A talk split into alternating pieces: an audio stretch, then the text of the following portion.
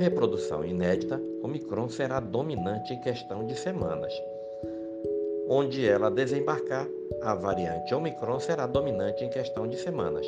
O alerta é de Abdi Mahmoud, gerente da equipe de apoio da OMS sobre a Covid-19. Ele, porém, aponta que os estudos indicam que existe uma dissociação entre o número de novos casos registrados e a taxa de internação e de mortes e que pesquisas sinalizam que mutação poderia gerar sintomas mais suaves.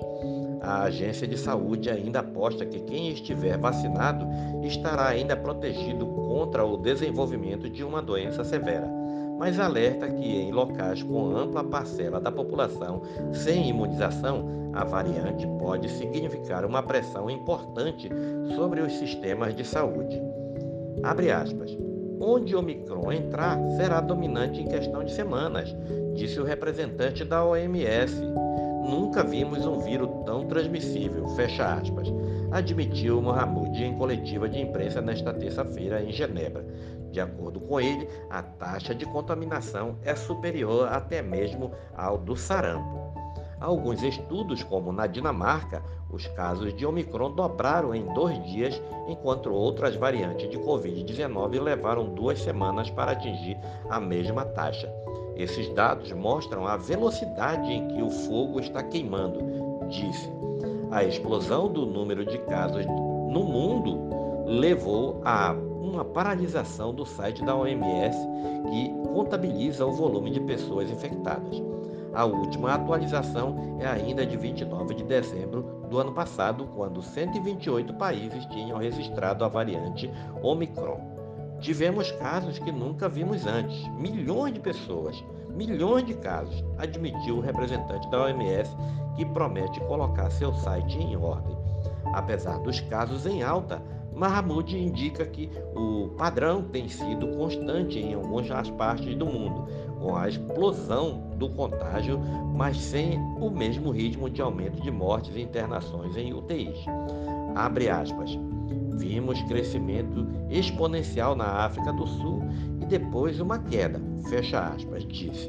Segundo ele, ainda é cedo para comemorar uma variante eventualmente mais suave, mas a constatação é de que o número de mortes e internações no país africano continuou baixo.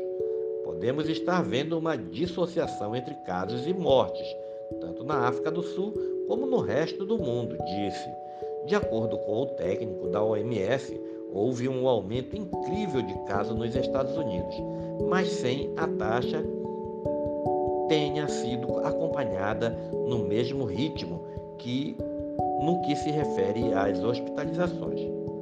A Agência de Saúde da ONU acredita que uma das notícias positivas dos primeiros estudos se refere ao fato de que a variante Omicron está atingindo a parte superior do sistema respiratório com uma incidência nos pulmões menos agressiva que as demais mutações. Os estudos apontam nessa direção, e isso é a boa notícia, mas precisamos ter cautela, disse. O problema se refere à população ainda não vacinada ou que vive uma situação específica de vulnerabilidade. Para esse grupo, o impacto da Omicron será duro. Se você estiver vacinado, estará mais protegido, disse o especialista. A vacina protege, mas o desafio não é a vacina, mas a vacinação, insistiu. Segundo ele, ainda é cedo para concluir que todos os imunizantes funcionam, mas a OMS aposta que as doses hoje no mercado estão protegendo as pessoas de desenvolver sintomas agudos e de morte. O vírus replica onde não há vacinação. Vimos isso com a variante Delta e agora com a Omicron, disse. Segundo ele, pelo interesse global, a prioridade da resposta internacional deve ser a vacinação de todos. A OMS explicou que técnicos se reuniram durante o feriado de final do ano para avaliar se existe a necessidade de uma mudança na vacina para lidar com a nova variante mas a constatação é de que o setor farmacológico terá de avaliar o risco de fazer todas as suas apostas numa variante que em alguns meses poderá ser substituída por outras mutações. A Omicron mostra o quanto não sabemos ainda sobre a evolução do vírus, disse Mahamud. Ele pede que haja uma resposta coordenada por parte do setor farmacêutico e ainda que, antes dos, de governos iniciarem uma exigência na quarta dose de imunizantes para suas populações, países em desenvolvimento sejam abastecidos com vacinas. Temos um inimigo comum.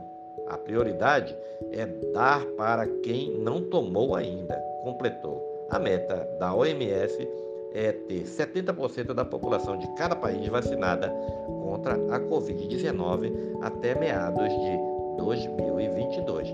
Este é mais um podcast do site newsrondônia.com que há 11 anos vem informando a população do estado de Rondônia, do Brasil e do mundo.